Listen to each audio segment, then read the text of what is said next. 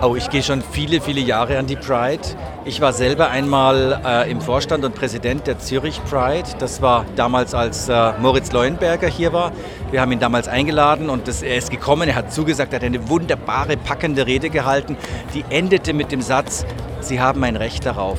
Wir haben ein Recht darauf auf gleiche Rechte. Und genau deswegen gehen wir jedes Jahr wieder auf die Straße.